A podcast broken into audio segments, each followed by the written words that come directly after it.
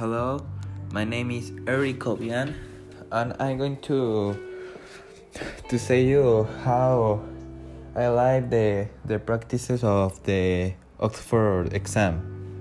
Okay, first I am going to have the the Oxford exam on the the the December five of twenty twenty and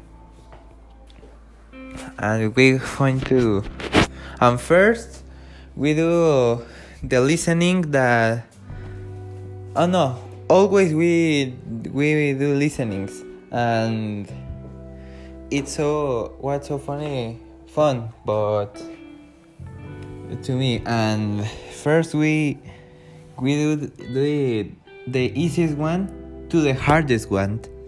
And then we do the the reading no the writing exam that I was that it was uh, so so so difficult that because in in a link you have to to write it. What what is the mm, of that what is the the, the thing that I I think in, in a link and with like like one 100 words and one um, 160 words and etc and it's about the the the fast food i do it about the fast food and i do it about the about me. And then we do the reading exam that it was so mm, so medium.